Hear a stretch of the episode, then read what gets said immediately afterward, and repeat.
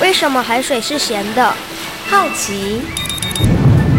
原来彩虹不只有七种颜色。观察。我对于气候变迁的议题很感兴趣，想要多多了解。探索。我想发明一种可以让我自动上课的机器人。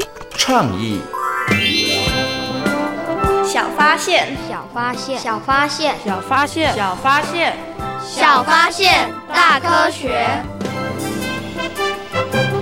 小猪姐姐制作主持。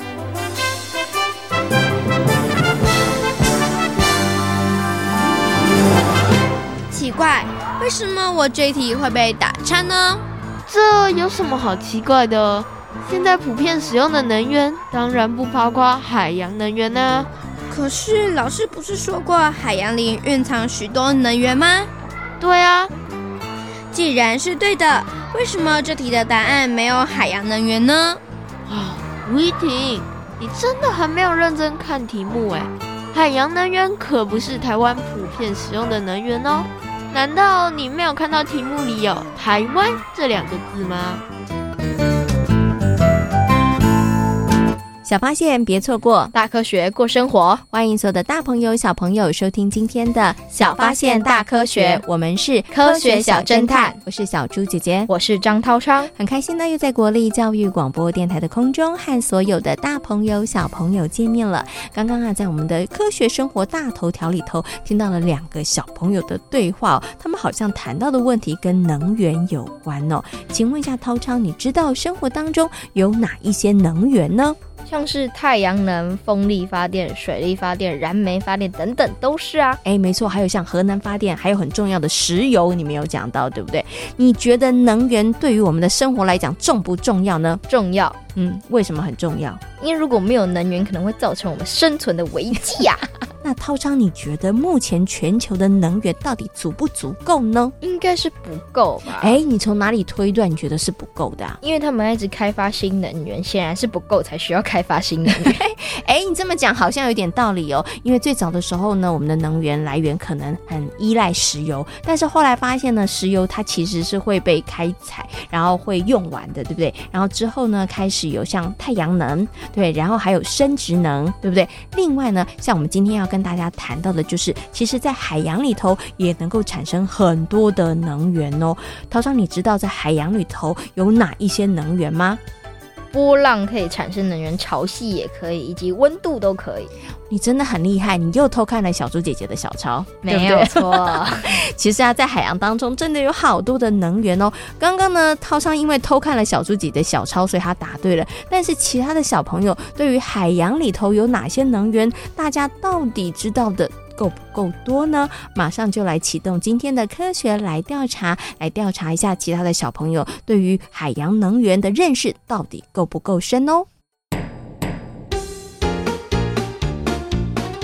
问题我调查，追答案一级棒！科学来调查，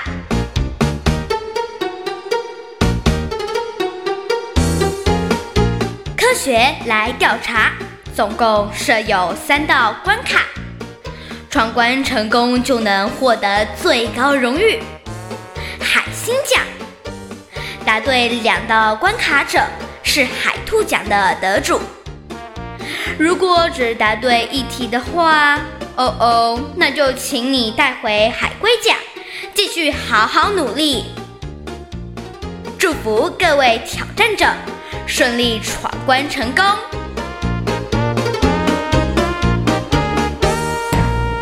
学来调查，大奖带回家。今天呢，有两位小朋友要来参与我们的科学来调查的闯关活动哦。小朋友可不可以连闯三关，把我们的最大荣誉海星奖带回家呢？哇，小猪姐姐现在也非常的紧张，也非常的期待，因为我们今天的题目，其实小猪姐姐刚有看了一下，有一点点小小的困难哦。那对于这两位小朋友来讲，会不会哎真的没有办法答对呢？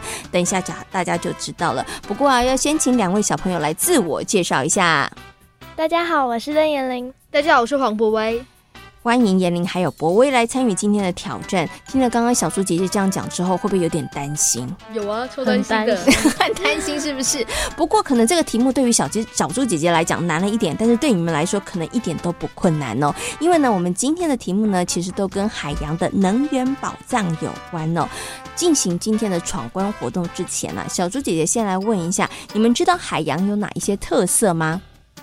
呃，有水，然后水很咸，然后有沙子，还有鱼。哦，有水，水很咸，然后有沙子跟鱼，里面很多还没有被别人发现的一些生物。哎，没错，还有很多还没有被发现的生物，还有很多的这个矿产，对不对？好、其实也还没有被开采。那除此之外呢，海海洋，除此之外呢，海洋还有哪些特色呢？嗯，它还有退潮跟涨潮，哎，没错，还有波浪，还有潮汐，对不对？哈，然后还有一些洋流、海流，哈。那我们在今天呢，要跟大家呢来讨论的海洋的能源宝藏呢，其实就跟潮汐、海浪还有这个洋流其实有关系哦。因为呢，其实，在海洋当中真的蕴藏了非常丰富的能量哦。好，请问一下，两位小朋友都准备好了吗？准备好了，准备好了。好，马上就来进行今天的第一题。海洋能源包括了潮汐能、波浪能、温差能、潮流能、海流能及盐差能等，请问对不对？请回答。哎，对，不会很厉害耶？为什么马上就回答了呢？因为呢，讲了这么多一堆，我都听不懂。但是呢，一定是对的。为什么？我都听不懂 啊？因为比较少听到，对不对？嗯哼。可是啊，刚刚讲的这个温差、波浪、潮汐，你应该还是有听过啦。呃，有听过。对，好，但是你觉得应该是对的。那请问一下严玲呢？嗯，应该也是对的吧？我跟他一样都没有听过，但是听到了那么多，应该。就应该是对的吧？哦，可能有些小朋友跟你们一样，觉得哎，这些名词好像真的有一点点陌生哦。所以两位呢，其实是靠一种答题的技巧在答题哦。好，那到底他们有没有猜对呢答对了，没错。其实啊，这个海洋能源呢，包含了潮汐能、波浪能、温差能、潮流能、海流能跟盐差能哦。那为什么呢？海洋里头会有这么多的能量呢？其实是受到太阳、月亮这些的引力，还有地球自转，还有太阳辐射的因素的关系哦。好，第一题呢，大家顺利的答对了。那我们接下来进入到第二题。潮汐能是海洋能源中发展最成熟的产业，请问对不对？请回答。小猪姐姐看到他们两个人互相对望，然后这时候需要想一想了。对，潮汐其实就像刚刚严玲说的，涨潮、退潮，其实有关系。对，是不是？哦，因为在社会课本中听到这个能源，其他的都没听到。哦，因为在社会课本当中曾经有看过其他的什么什么盐差能啊，还有波浪能啊，其实比较陌生，嗯、对不对？相对来讲，潮汐能比较有听过，所以你觉得应该是对的。那请问一下严玲呢？你也觉得是对的吗？我觉得应该也有可能是对的，因为。就某一次，就是在看一个影片的时候，他们就是有在做实验，好像就是在做这个，然后就跟潮汐有关，对不对？嗯，好，那到底两位小朋友有没有答对呢？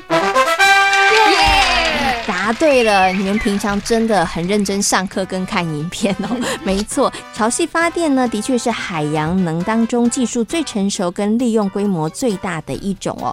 目前呢，有很多的国家都在运用潮汐发电哦，包含了像是法国、还有加拿大、还有中国跟英国。好，两位小朋友呢，连续答对了两题，距离我们的海星奖越来越靠近了。最后一题呢，两位小朋友有没有信心可以答对呢？有吧？好，听起来好像这个信心有一点点薄弱哈。没关系，我要告诉你们，其实最后一题小苏姐姐觉得还蛮简单的哦。好，哎，三题其实有点倒吃甘蔗的感觉，最后一题其实真的蛮简单的哈。好，那我就有信心了，有信心了，是不是？好，那我们赶快听听看最后一题是什么呢？现在海洋能已广泛被使用，请问对不对？请回答。对。吧，其实博威呢回答的很勉强。你想想看，你刚刚前面一题的答案，你只有看过什么呢？你就看过潮汐能啊，对不对？所以现在海洋能已经被广泛使用了吗？只有看过潮汐能，那没有。小猪姐姐其实的提示，这一定是 嗯。你觉得答案是？对还是错？对吧？哎，严玲姐换你回答。严玲觉得呢？嗯，我觉得应该不对吧？因为就是我们通，我觉得我比较常听到的就是能源发电的话，就是在台湾的话，我就是比较有听到那些核能啊、火力、那些风力呀、啊，嗯哦、但是就是海洋，海洋的比较少，对不对？所以你觉得应该没有广泛被运用。好，嗯、那到底呢？两位小朋友的推测正不正确呢？他们都觉得这个海洋能已经被广泛使用，这一题答案是错的。那他们两位到底有没有答对呢？哇，两位小朋友很厉害，答对了，没错。因为呢，现在海洋能源的技术还没有成熟，而且呢，它的成本太高哦，所以目前并没有办法广泛的来使用哦。哇，恭喜两位小朋友连闯三关，得到了我们的最大奖，就是海星奖。耶！哇，两位小朋友真的非常的厉害哦！那其实呢，在海洋当中真的蕴藏了非常多的宝物哦，不管是海洋生物、矿物，或者是能量，其实也不少哦。不过呢，要全面的开发跟运用这些能量呢，还需要更多的时间还有努力哦。那小朋友跟大朋友现在多一些认识和了解，也许将来就可以发挥你的作用哦。今天呢，也非常谢谢两位小朋友来参与我们的挑战，谢谢大家。科学来调查，大奖带回家，挑战成功。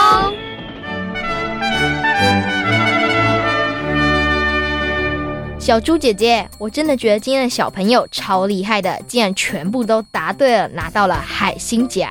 我觉得他们真的很厉害，因为今天的题目真的有一点点难哦。那小猪姐姐来加问你一题好不好？好的，请问哦，海洋能源当中有很多不同的种类，对，我们刚刚有讲过，像是波浪啊、潮汐能啊、温差能啊，还有海流能，对不对？嗯、那请问海洋能源当中这些不同的种类当中，温差能是海洋能之首，也就是说，它能够产生的能量是最多的，请问对不对？请回答。对，为什么呢？因为它温差反差巨大，可以产生巨大能量，这就是它的原因。你有没有觉得你讲的很心虚？没有。可是小猪姐姐听起来，我觉得你讲的很心虚耶，是吗？但是，但是我要告诉你，其实你的答案是对的。对嘛？其实温差能就是海洋能之首哦。那这是为什么呢？是因为啊，其实啊，海水的温度、水温呢，只要下降一度呢，其实就可以释放一千两百亿千瓦的能量。所以就是因为这样，海洋温差能呢也位居海洋能之首哦。那我们刚刚有提到了海洋能当中，其实包含了非常非常的多哈。那请问一下涛昌，关于海洋能还有什么样的问题呢？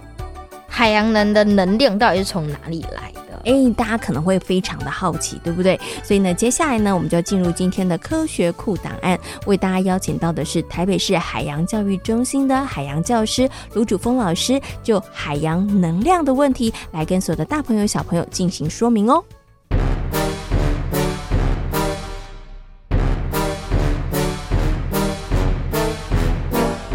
科学库档案。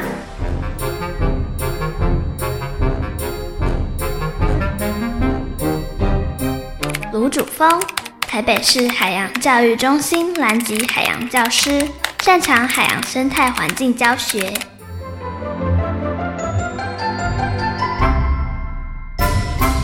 在今天节目当中呢，要跟所有的大朋友小朋友一起来好好的学习海洋的能源宝藏啊！到底在海洋里头有哪些能源宝藏呢？那么很高兴的在今天节目当中，为所有的大朋友小朋友呢，邀请到的是台北市海洋教育中心的海洋教师卢主峰老师来到空中，跟所有的听众朋友一起来进行分享。Hello，卢老师你好。你好，各位听众朋友好。嗯，今天呢，要邀请卢老师来跟大家好好介绍一下海洋的能源宝藏哦，那想先请问一下这个卢老师哦，到底呢海洋当中的能量它是从哪里来的呢？呃，海洋能这个东西，它要定义的话，那最简单最简单的一个定义模式就是它利用海洋的运动所产生出来的能量，所以跟呃你所谓的石油啊、天然气这些不一样，它是能源产物。它最大的不同就是，像这个石油，它其实本来就是一种矿产，对不对？对对对。但是海洋能呢，它其实靠的就是海洋的运动。然后而产生的这个能量。所以海洋会产生哪些运动呢？这时候小朋友赶快动动脑啦！小朋友说：“哦，我知道，像是这个波浪，对不对？好，还有海浪，对不对？还有潮汐。”对，那请问一下，可是，在海洋的这个能量当中，还有一个是温差能诶。这个温差能它有运动吗？它不是只是靠这个海洋的温度的差别吗？呃，温差的用意是海水在呃不不一样的海流的时候，它会有不一样的温度。嗯，比如说黑潮经过的时候，它水温相对会较高。哦，呃，清潮经过的时候，水温相对会较低。那以我们潜水的例子，我们常常就会遇到这种。温度差别很大的时候，比如说上下水层，你就会感受到你的头泡在三温暖里面，你的脚在冰库里面，你在冰库里面。哦，哎，那这种时候就会因为呃，这是一个自然现象，热的东西会往冷的东西走，嗯哼，所以它同时就会带动整个海流，然后产生一定量的能量在里面。嗯。因为它就开始运动了，对，对不对？它的温度不同的时候，它其实开始就会动作，就会运动了，于是就会有能量产生了哈。所以呢，其实，在海洋当中的能量呢，来自于海洋里头的这个运动，然后有好多不同的这个种类哦。但是呢，想请问一下，这个卢老师说，到底海洋呢，它有哪些优点呢？跟其他的我们可能在使用的能源上面来讲，有哪一些的优势或者是好处呢？呃，海洋能的优点在于说。它少了很多的碳碳的排放，那再来就是它也不会有什么污染的因子在里面，因为它就是一个非常永续而且具有规律，你能够预测的方式。所以海洋能呃，像比如说潮汐啊，你每天就是呃六个半小时涨潮涨潮，六个半小时退潮，一天两次的循环，所以它都是能够预测，而且是永续性的，哎，无污染、永续，这些是它的优点。嗯，那我们刚刚呢有稍微跟所有的大朋友小朋友介绍了这个海洋能哦，但是在海洋能当中，它其实有非常多不同的种类，所以接下来呢，我们就要请卢老师就不同的种类跟所有的大朋友小朋友稍微做一下说明跟解释喽。呃，海洋能目前大概分在五种，第一种叫潮汐能，也就是我刚才所说的，呃，他们会一天会有两次的涨退潮。嗯、那在另外一种叫波浪能，它跟潮汐就有点不一样。波浪是每十三呃每四秒来一次波浪，那十三次的循环之后会有一个大波浪。嗯哼，哎，那这就是波浪能，那跟刚才涨退潮是不一样的。再来就是海流能，嗯，海流能是什么？比如说清潮啊、黑潮啊，靠近台湾就是这几个潮水嘛。嗯哼，那再接下来就是刚才有提到温差能，嗯哼，哎，然后最后一个是盐差能，嗯哼，哎。盐差就是利用不同的盐度变化，它能够创造出一样会有呃流动吗？流动高浓度往低浓度去流动，嗯，所以它同时也会带动水。那带动水的时候，这个运动就会有产生所谓的海洋能出来。嗯，比较多被使用的是哪一种呢？呃，以台湾来讲哈，呃，目前能够比较被使用的可能是潮汐能，在台中。呃，西部沿岸这一带，因为台西部沿岸这一带，他们的潮汐落差比较大，所以我们能够去利用。但是它有一些缺点，就是海洋能为什么现在没有大家没有这么普遍去运用的原因，就是它转换率相对低。嗯哼，我可能今天烧一公斤的石油，或者是烧一公斤呃天然气，它可能产生的能量是好好几千瓦。嗯哼，可是我今天用海洋能转了一个小时，它可能产生只有好几百瓦。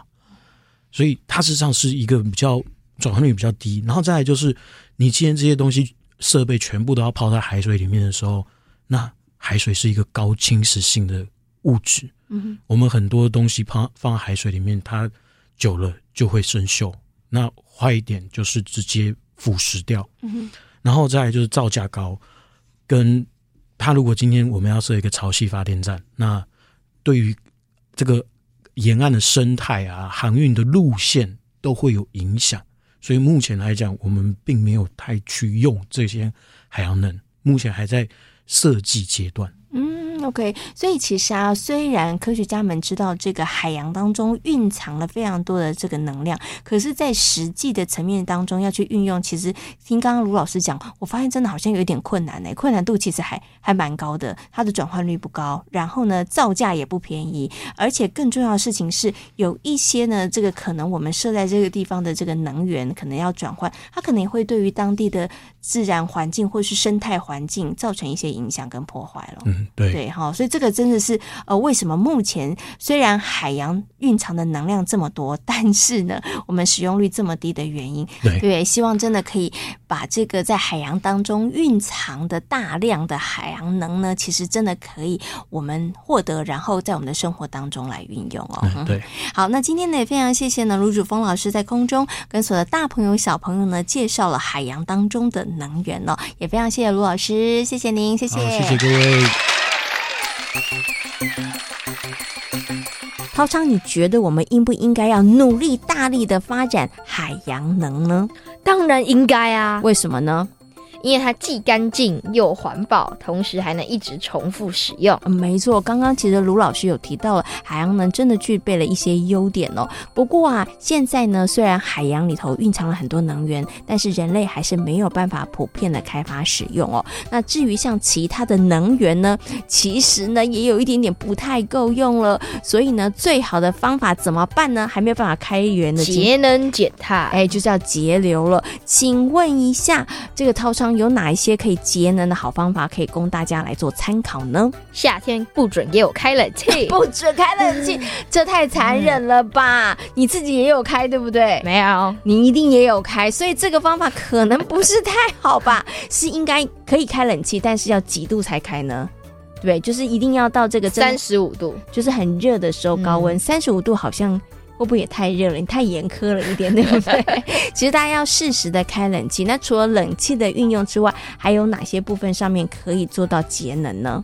随手关灯、关电扇，哎，关电扇，或者是呢，大家多搭乘大众运输工具，可能都是还蛮不错的方式哦。那除了我们刚刚讲的之外，大家还可以做到哪一些事情来达到节能呢？接下来呢，我们就进入今天的科学思多利，来邀请所有的大朋友、小朋友一起来听听看，同时在生活当中一起来落实做起哦。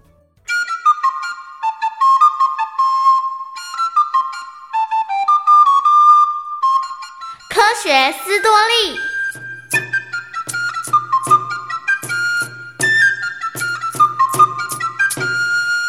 刚挂在空中的太阳先生，一早旭日东升之后，就不停地工作。虽然有时他会忍不住想要打哈欠、伸懒腰，但是只要看到那一些因为他的出现而顺利运作的万事万物，他又会强打起精神，努力的工作。不过日子一久，太阳先生也会忍不住叨叨念念抱怨起来。啊，为什么我每天得这么努力工作呢？哎呀！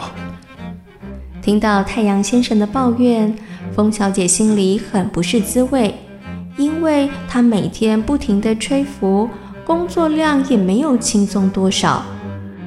太阳先生，你的工作是不少，但我们也不轻松。哦，这怎么可能？你们需要做的事可没我这么多吧？谁说的？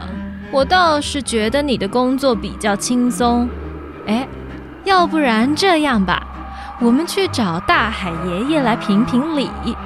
他博学多闻，又见多识广，我想问问他的意见，准没错。好啊。这是个好主意。太阳先生和风小姐为了谁的工作量多争执不下，最后决定找大海爷爷来评理。大海爷爷笑笑着说：“既然大家都觉得自己重要，那么就来说说自己做了哪些事吧。”好。听到大海爷爷这么说，太阳先生毫不迟疑地立刻细数了自己的工作和优点。因为我的照射，万事万物有了光，才能够好好的生长，所以我根本就不能偷懒，每天高挂在高空中努力工作，否则啊，许多动植物全都活不下去了。太阳先生，关于这点，你的确很重要。不过，如果没有风的吹送，种子可是没办法落地生长，有些植物也没办法授粉结果。这，嗯，海洋生物需要阳光的照射，如果缺少了海水，那么它们可活不了多少时间。唉，是。太阳先生的光与热虽然是万物生长的重要来源，但是风和水的作用似乎也不小呢。眼看这回合太阳先生没占多少优势，他不服输，又继续的往下说：“但是我们除了能滋养万物的生长，我所散发的光和热也是重要的能源啊。现在人们会利用太阳能发电。”嗯，太阳能的确很不错。不过，风小姐，你们好像也能产生能量啊？没错，没错。大海爷爷果然博学多闻。其实，风力发电比起太阳能发电啊，运用得更早。所以要说辛苦，我们可是完全不输给太阳先生。太阳先生，其实你和我所能提供的能量，跟大海爷爷比起来，那可是小巫见大巫啊！这怎么可能？海水能产生什么能量啊？哈，太阳先生，你未免太小看我们了。哈哈，其实啊，大海里蕴藏了非常大的能量，无论是潮汐、波浪，还是盐差，都能产生能量。这些海里的能量不止干净环保，而且永远用不完。既然这么好，为什么人们还没有大量使用呢？呃，这当然是有原因的。一方面是技术的问题，另一方面是设备容易被海水侵蚀啊。听完了大海爷爷的说明。太阳先生才发现，这两回合他似乎没有占多少的优势。他一直认为自己很辛苦，对于自然万物的贡献很大。本来意气风发的太阳先生，现在心情有点低落了。原来他认为自己不可一世，但现在他却发现，大伙儿各有擅长，他的本领似乎也不是最厉害的。看到太阳先生沮丧的模样，大海爷爷忍不住地说：“太阳先生，你别难过，其实你还是我们之中最重要的呢。”“真的吗？”“当然，因为温度的差别，风才能流动。”“没错，白天和晚上因为温度的不同，风吹的方向就不一样。”而且太阳的照射，海水蒸发后才能形成云和水，各地才能降下甘霖。所以你的重要性不言可喻。哦，虽然我很重要，不过现在我知道了，如果没有大家的齐心协力，光是靠我的努力，还是没有办法让万事万物顺利运行。太阳、风和海洋各自在工作岗位上努力，就是大伙儿努力不懈的工作，才能够让万事万物运作顺畅。以后，太阳先生决定不再含苦抱怨，因为在同一个时间，不同的角色也都在各自的工作岗位上努力着呢。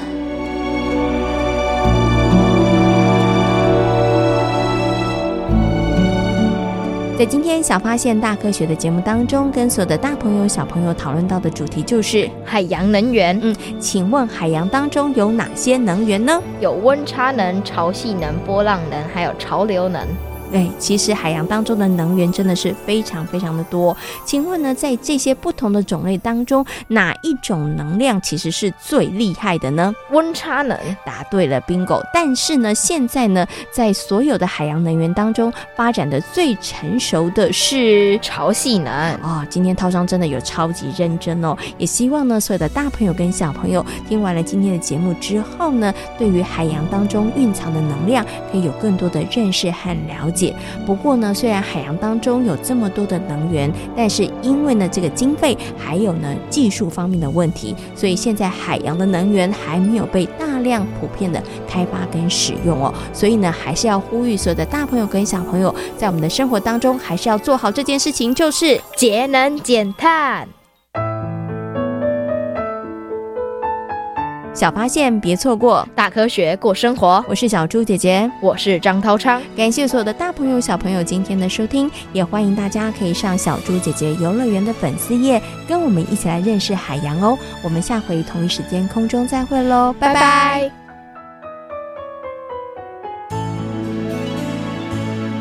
春天的心情。